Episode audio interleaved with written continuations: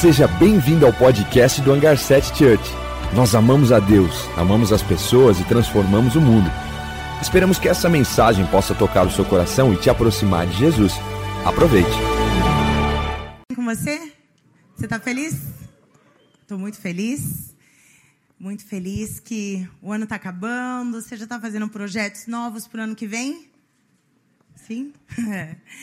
e a gente também. Você está envolvido em algum amigo secreto esse ano? Em dois, em três, em todos eu ouvi. A nova série que a gente começa hoje, a gente vai falar sobre o amigo secreto. A gente vai falar sobre o nosso grande amigo, o nosso Senhor, e ele é o nosso amigo secreto. E eu estou empolgada. Vamos ficar em pé, vamos agradecer a Deus por esse momento.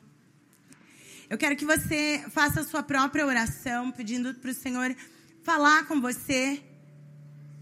Falar com você essa noite, falar é, o que Ele tem a dizer, o que Ele tem que colocar no lugar aqui dentro, no seu coração. Então, fecha seus olhos e direciona sua oração a Ele. Pai amado, te agradecemos por essa noite, Jesus. Somos gratos a Ti, Senhor.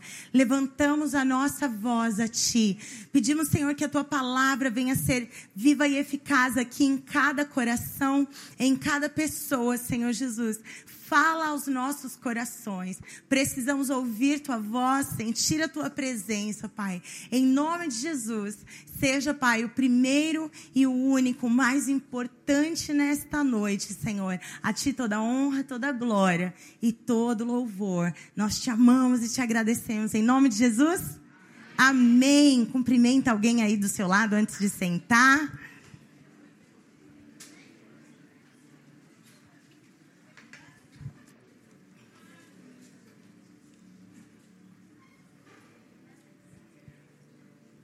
Amigo secreto é um negócio engraçado. Você acha engraçado amigo secreto? Tem os que amam. Quem ama amigo secreto? Minha cunhada ama. A irmã do Juan ama. Ela agita todos os amigos secretos. Quem odeia. Não, não pode falar odeia? Pode. Quem não gosta, não levanta a mão, senão a esposa vai cutucar você, vai ficar chateada. Quem tá, tem que passar por isso, vamos fazer. Eu, a minha primeira frustração com amigo secreto, acho que eu tinha uns 14 anos e eu já trabalhava, eu tinha meu dinheirinho, né? Aí rolou um amigo secreto na igreja com a mocidade. Então, se você é do tempo que a igreja tinha mocidade, então você sabe do que eu estou dizendo. Então, os jovens da igreja estavam fazendo amigo secreto, colocaram meu nome. E eu tô lá e aí eu vou comprar com o meu dinheiro, porque eu tô trabalhando. Tirei uma moça que eu não conhecia muito bem, comprei um presente maneiraço para ela, gastei uma nota. Não sei quem tinha me tirado, né? Aí tá lá na hora de, de, de revelar o amigo secreto. Então, primeiro, primeira coisa do amigo secreto é, pelo menos era o que era chamativo para mim, era o presente. E aí eu entrego, a moça ficou feliz, daqui a pouco a pessoa começa assim, ó. A pessoa que eu, que eu tirei eu não conheço, não sei quem é. Já não começou bem a frase, né? E então, daí eu não sabia muito bem o que comprar. Ela é, é Leila ou é Keila. Aí eu fui lá, né? Sou eu, peguei, abri o que, que tinha lá dentro. Seis meias brancas, né? De amigo secreto. Acontece, né? Você já ganhou meia de presente? Eu já. Outra, outra coisa engraçada que acontece em amigo secreto. Você tá ali tirando, né? Aí sorteia o nome, aí a pessoa pega o nome e fala assim: Nossa, amei quem eu tirei, ai que legal. Aí você fica pensando: Será que me tirou? Feliz, né? Aí outro que tira assim fala assim: Ai, não quero, não, não dá para trocar. Será que me tirou? Né? Então, amigo secreto tem essas duas coisas engraçadas de o amigo, quem é que você tirou? E, e, se você não conhece quem você tirou, aí é o drama que você tem ali aqueles dias para procurar saber, descobrir quem é e tudo. Esse, essa semana a gente revelou um amigo secreto. E aí faltavam poucas pessoas ainda para para revelar e faltava o meu. Então a pessoa começou: ai, a pessoa que eu tirei eu amo demais. Eu aprendo muito com ela. Ela é tão sábia. Ela é tão isso e aquilo. E a pessoa que eu tirei e eu já tô assim, ó, tá faltando pouca gente. Eu tô começando a ficar, hum, né? Me tirou, né? Aí a pessoa que eu tirei, eu, eu amo e começou a falar bem, eu ficando feliz. E tem dois filhos Aí eu já fiquei em pé. Aqui, ó. Aí a pessoa olhou para mim, ficou muito sem graça, fez. Foi a Fernanda. Aí eu sentei de novo. Então acontece, né? Não acontece? Não sei se acontece com você essas coisas, mas comigo acontece. E então essa série do Amigo Secreto a gente vai falar dessas duas coisas, do amigo e do presente. Passaram-se os anos, então eu, eu venci a frustração daquele primeiro amigo secreto terrível, das, dos seis pares de meia. E eu fui vendo que o amigo secreto era, era muito bom por causa da brincadeira, por causa de ouvir as pessoas falando umas das outras e tendo esse tempo de descontração. Acaba sendo uma coisa que nos anima, né? A pessoa começa a falar de você ou de outra pessoa, você dá risada, você começa a chutar, ah, é fulano, é fulano. Então eu comecei a gostar e esquecer que talvez eu fosse ganhar alguma coisa que eu não gosto, que eu nunca vou usar, tá tudo bem. O, o, o, momento é o mais importante, né? Então você começa a curtir aquilo ali mais pelo momento do que exatamente pelo seu presente. E nessa série Amigo Secreto, hoje a gente vai falar um pouco desse grande amigo, desse presente, desse grande amigo que a gente deu, que o Senhor nos deu, que foi esse grande presente para gente. Então eu coloquei um, é, que nós fomos criados para um relacionamento. Lá no início dos tempos, Pai olhou para o Filho, o Espírito Santo, façamos o homem a nossa imagem e semelhança. Para quê? Para se relacionar. Ele já tinha feito animais, já tinha feito a natureza, mas agora ele faz uma humanidade para ter relacionamento com ele.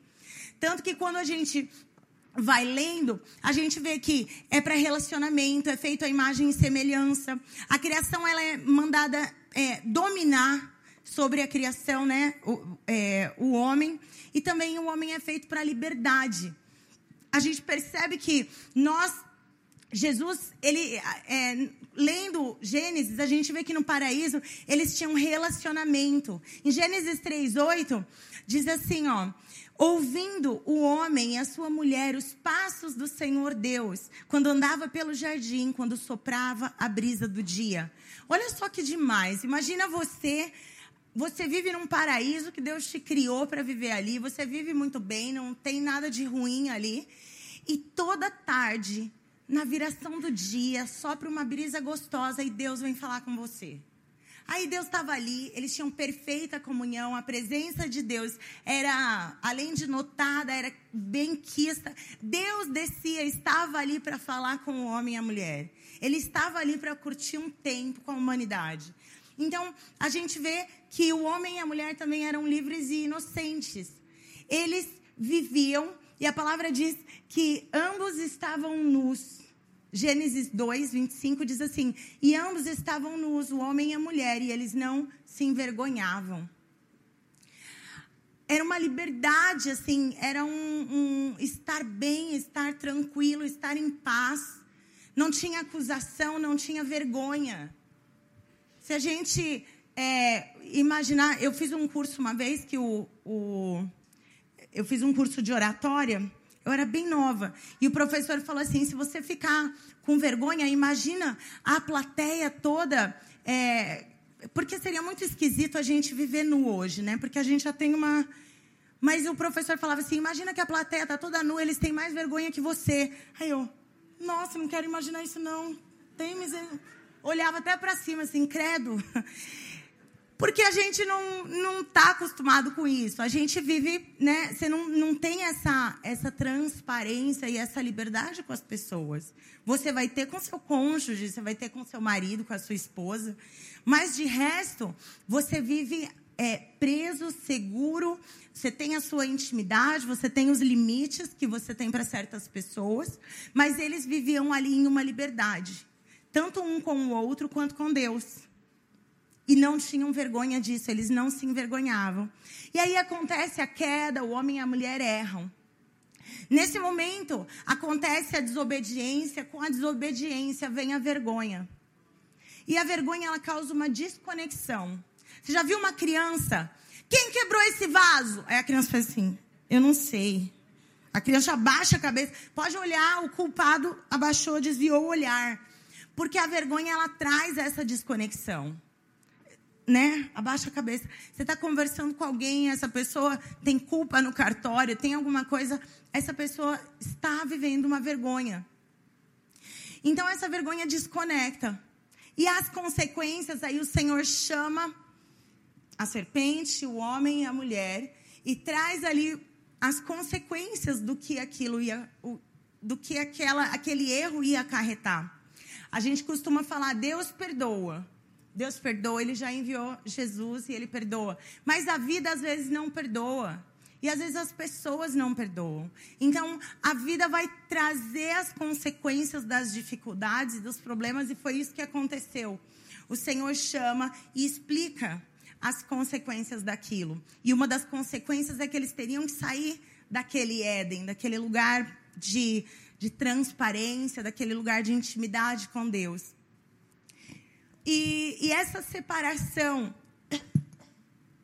leva a gente para o item número dois, que nós perdemos a conexão, nós perdemos a conexão com Deus. Perdemos a conexão, a gente já chegou nesse mundo desconectado. A gente já chegou nesse mundo precisando, precisando reconexão, precisando de um Salvador, precisando estar no Senhor e precisando buscar esse Salvador. A palavra diz que a continuação desse, do, do texto de Gênesis 3 é que eles se esconderam. Esconderam-se da presença do Senhor Deus entre as árvores do jardim. Mas Deus chamou o homem e perguntou: Onde você está?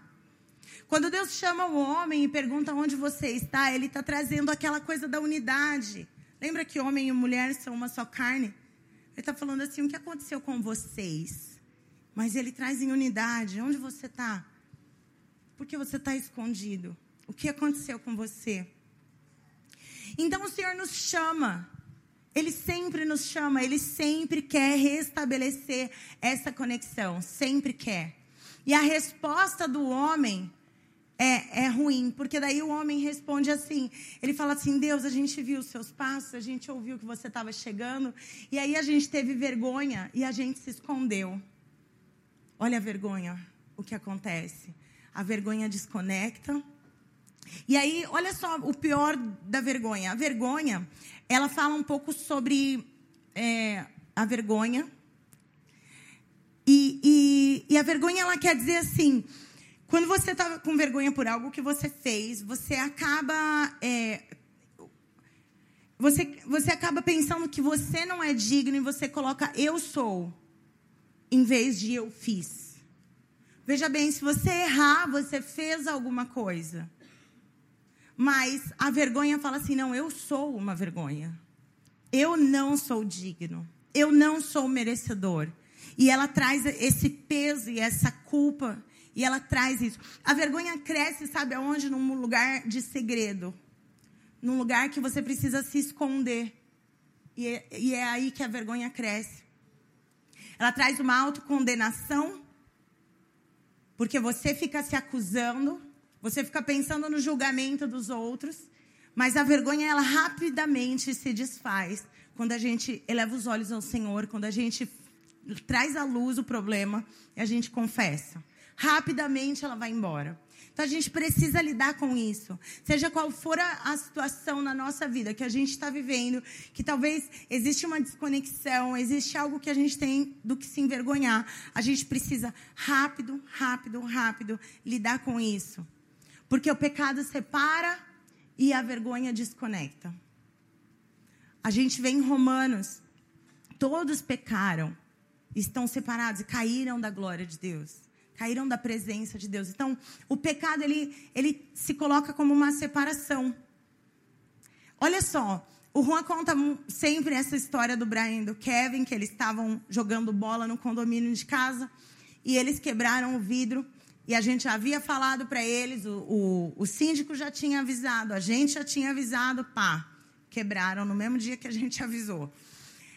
Naquele momento eles rasgaram, saíram correndo, entraram em casa chorando aos berros e eles se esconderam atrás de casa. Eles foram, atravessaram tudo e foram lá para o quintal e se esconderam.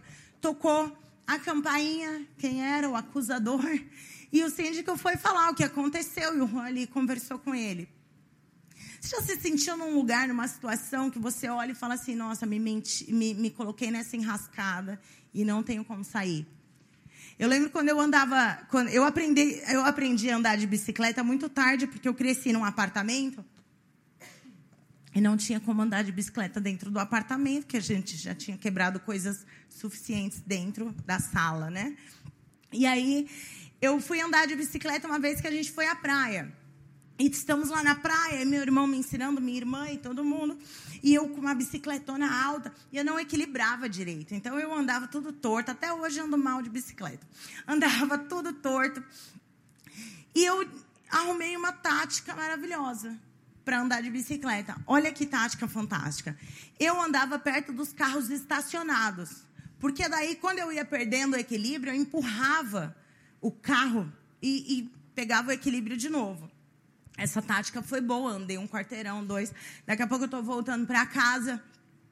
Nisso que eu fui pegar, não consegui me apoiar no carro. E o guidão da bicicleta conseguiu arranhar o carro. Da, da parte de trás até a frente. Aí eu, claro, caí também, né? Que é para a coisa ficar bem bonita, bem perfeita, né? Você cai, arranha o carro do vizinho. No que eu caí, comecei a me colocar no lugar pensando, meu Deus, será que alguém viu? Será que eu posso fugir daqui? O que, que eu faço? O vizinho, ei, menina! Não. O que, que você fez? Você não sabe?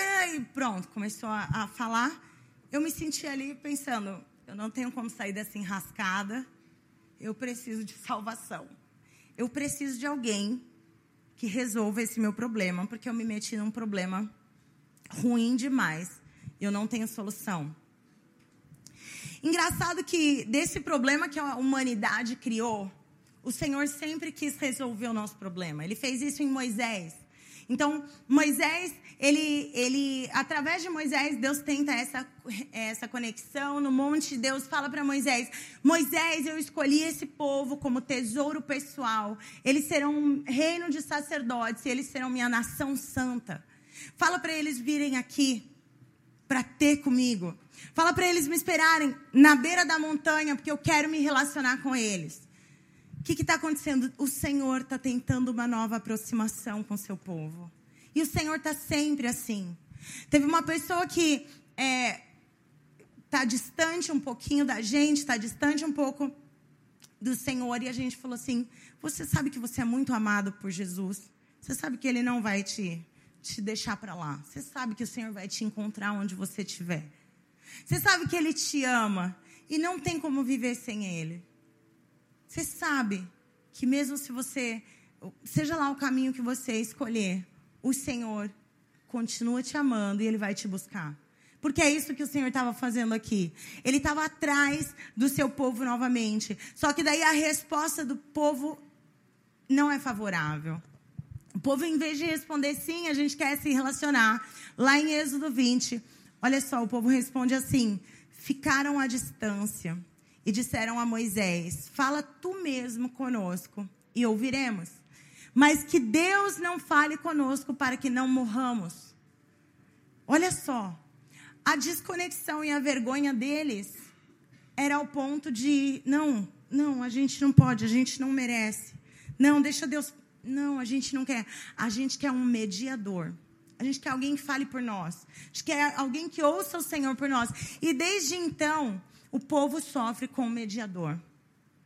Desde então, você vai vendo na Bíblia que o povo está atravessando, aí pede um mediador, aí vem os, os profetas.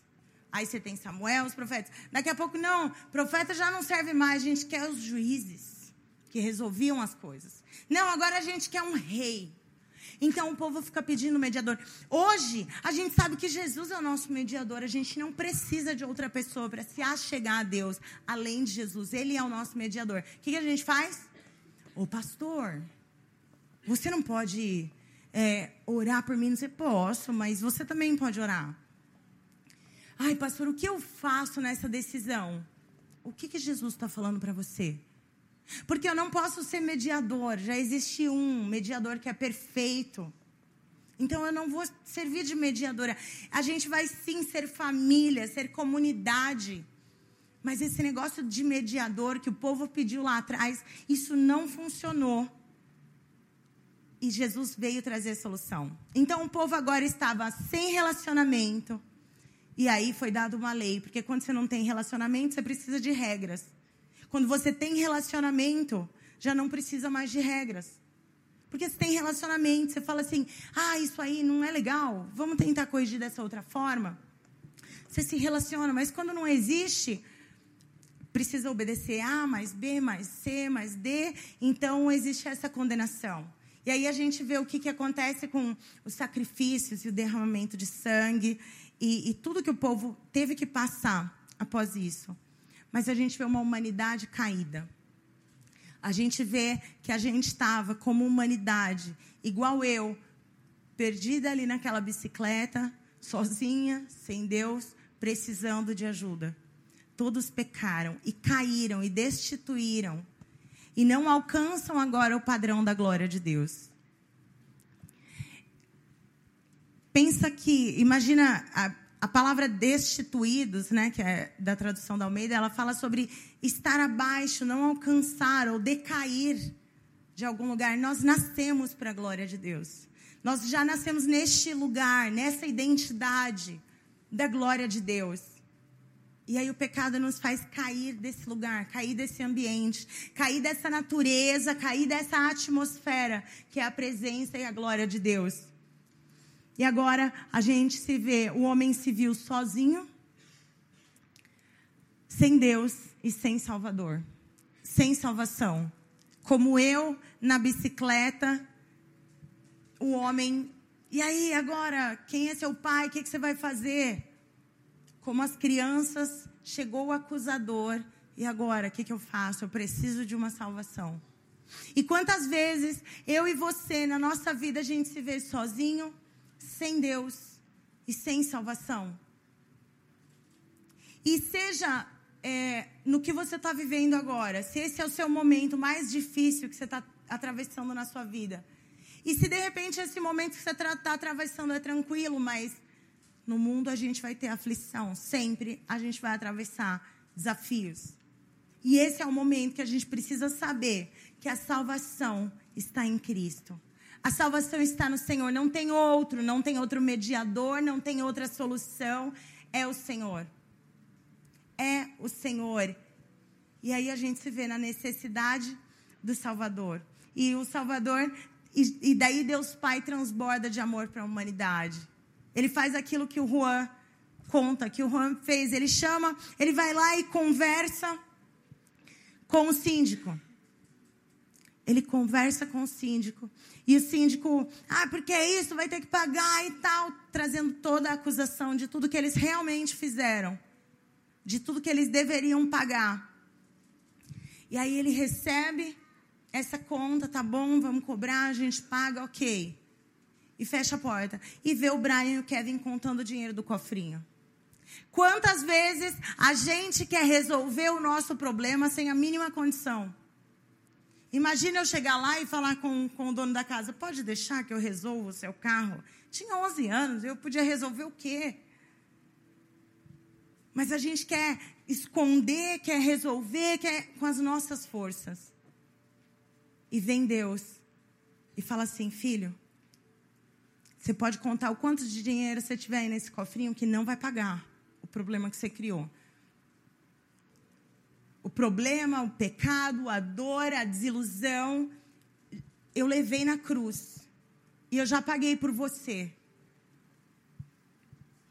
Eu já levei na cruz e eu já paguei por você. E agora a gente vê um amigo que se entrega pelos seus amigos. O item número 3 é o amigo que se entrega pelos amigos. Esse é o melhor amigo. Jesus ele fala assim: não existe e disse Deus, e disse Jesus: Não existe amor maior do que este de dar a vida em favor dos seus amigos.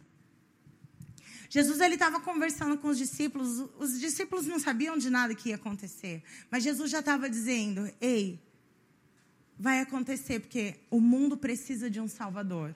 Você e eu precisamos de um Salvador. A gente precisa, não tem como viver nesse mundo sozinho. Não tem, não tem como resolver os problemas sozinhos. Não tem. Eu posso ter até um probleminha que eu resolvo, ok. Mas a salvação da minha alma, a graça e a bondade, a vida que Ele nos dá, é só nele. Aí Jesus vem e restaura. Jesus restaura muitas coisas. Ele vem e restaura a nossa identidade. Como a gente aprendeu, a identidade é sobre quem é o seu pai. Então, no meu RG, na minha identidade, está escrito o nome da minha mãe e o nome do meu pai. Aquilo ali é que diz quem eu sou. Mas muitas vezes meu pai e minha mãe não foram reflexo do que Deus é e de quem é Jesus e de quem é o nosso Deus Pai. Mas Deus ele quer se revelar, ele quer revelar nossa identidade a partir dele. Ele restaura relacionamento, porque nós fomos criados para relacionamento. Fomos criados à imagem e semelhança. Então ele restaura. Agora é possível você viver a santidade que você foi criada para viver. O Senhor nos criou para a santidade. E tem gente tentando viver essa santidade na força. Ai, errei de novo, mas eu vou, errei de novo. Não. Não é na força, é na presença de Deus, é o Espírito de Deus dentro de você que te faz parecido com o Pai. Você faz a sua parte e você clama que o Senhor faz a dele. O apóstolo Paulo ele fala assim: nas minhas fraquezas, eu roguei para o Senhor tirar de mim essa fraqueza, eu precisava ser forte nisso. Aí o Senhor me respondeu assim: Filho, a minha graça, ela é ela, ela faz efeito exatamente na sua fraqueza. Porque o meu poder, ele se aperfeiçoa exatamente onde você é forte. Porque eu sei que você é forte. Eu já sabia que você seria. Eu sei que você é fraco. Eu já sabia que você seria fraco em algumas situações. Na mesa da ceia, Jesus está sentado e ele fala: Hoje alguém vai me trair. Ele já sabia que alguém ali seria fraco naquele momento. Ai, hoje alguém vai. Aí Pedro fala: Eu que não sou. Não, Pedro, você mesmo vai negar três vezes. Ele já sabia das nossas falhas. E mesmo assim, isso não fez ele falar: Ah, então já que vai falhar, não vou morrer por você, nem por você. Morrer não dá, porque daí não ia morrer por ninguém. Mas ele exatamente fez isso porque a gente precisava. Porque é na nossa fraqueza é que ele se mostra forte, ele restaura relacionamento, ele nos liberta daquilo que nos aprisionava. E ele resolve nos dar vida, mas é uma vida plena. É uma vida completa, é uma vida boa. E ele vem para restaurar a nossa filiação. Diz assim, no dia seguinte, eu quero ler o outro, o texto de Romanos 6. Olha só, o salário do pecado é a morte. Tem gente que pensa que a morte assim, vou cair duro e morrer. Tem um outro texto que fala, ele veio para roubar, matar e destruir. Pensa que é roubar minha casa, destruir meu carro. Mas o que o inimigo quer fazer contra nós é destruir nossa paz, é destruir nossa família, é destruir nossa nosso amor próprio, nosso amor pelo outro. Ele quer destruir aqui minha mente para eu desistir da vida. Então, o salário do pecado é a morte, mas o dom, o presente que Deus nos deu de forma gratuita é uma vida e vida eterna através do Senhor Jesus. O ladrão vem para roubar, matar e destruir, mas eu vim para que tenham vida e a tenham plenamente, uma vida abundante, uma vida boa, uma vida em paz, uma vida completa. Uma vida completa a gente só tem no Senhor. Porque a gente tem questões emocionais, a gente tem às vezes o nosso corpo físico adoecido, às vezes a gente tem questões espirituais e o Senhor é suficiente para nos dar uma vida e uma vida que vale a pena viver. Uma vida cheia de alegria, uma vida cheia de paz, uma vida cheia de graça, uma vida eterna. E aos que o receberam, deu-lhes o poder de serem feitos filhos de Deus. Ele restaura a filiação. Ele restaura a nossa filiação. Eu não sei como foi o relacionamento seu com seu pai. Eu já ouvi histórias de pais duríssimos. Eu já vi histórias de pessoas que não tiveram pai. De pessoas que foram criadas com os avós porque a mãe não conseguia, não tinha condição, era muito nova. De pessoas que foram realmente rejeitadas, deixadas de lado. Mas existe uma história incrível que está lá no Salmo 139 que o Senhor fala assim: Eu que te criei, eu te, entreteci você dentro do ventre da sua mãe. Os sonhos e os planos que eu tenho para você são mais do que a areia da praia e são mais do que as gotas do oceano. Salmo 139 diz muito sobre quem eu sou em Deus. Não o que eu penso de mim, porque pode ser que eu vivi uma vida tão difícil que eu não penso nada de mim, que eu não tenho amor próprio, que eu não tenho autoestima. Mas a Bíblia, a verdade da palavra é o que diz quem eu sou. Eu sou restaurada agora para conquistar um lugar incrível que Jesus conquistou para mim, que é de se tornar. Nós, nós recebemos o direito, o direito de se tornar filhos de Deus. E quando a gente fala de direito, a gente fala de autoridade, do que eu posso através disso. Lembra que a adoção, eu gosto muito de dar esse exemplo. A adoção, o Senhor nos adota como filhos. Que, que é a adoção? A adoção é você e seu marido, você e a família, vocês estão ali querendo ter um filho, ou o primeiro filho, ou mais um filho, e vocês discutem o assunto e conversam, e quando decidem, vocês vão lá e vocês buscam a criança a qual vocês vão adotar. Ninguém adota sem querer.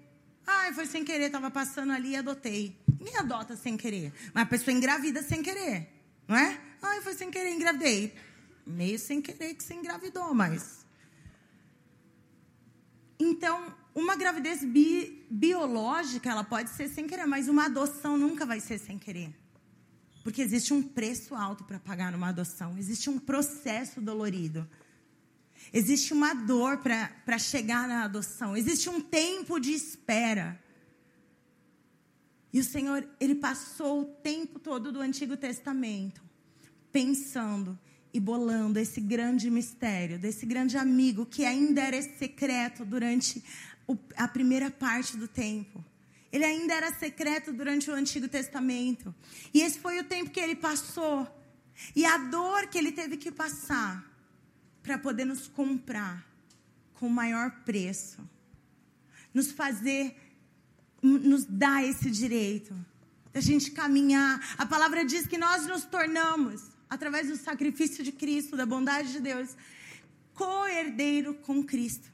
Quando a gente lê João 3,16, diz assim: Porque Deus amou tanto o mundo que deu seu filho unigênito, seu único filho. Depois, mais para frente no Novo Testamento, você vai ler: Pois ele é o primogênito de muitos irmãos, que somos nós. Yes. Ele conquistou isso para gente existia a necessidade de um Salvador. Assim como eu, naquela bicicleta, sozinha, não tinha solução, não tinha como sair daquela. Aí o pessoal correu lá em casa, chamou meu pai, meu pai chega lá, o homem está todo nervoso, meu pai faz assim: pera, cara, vamos resolver. Se conversaram e ele pagou um preço que eu não tinha como pagar. Existem problemas que a gente não tem saída. A gente se enfia em encrenca que não tem como sair. Existe um peso que Jesus ele resolve falar: "Ei, eu quero carregar com você isso. Vem que meu jugo é suave, o meu fardo é leve." Existe uma saída. Esse é o mistério, esse é o amigo secreto. O mistério, olha só, Efésios 3.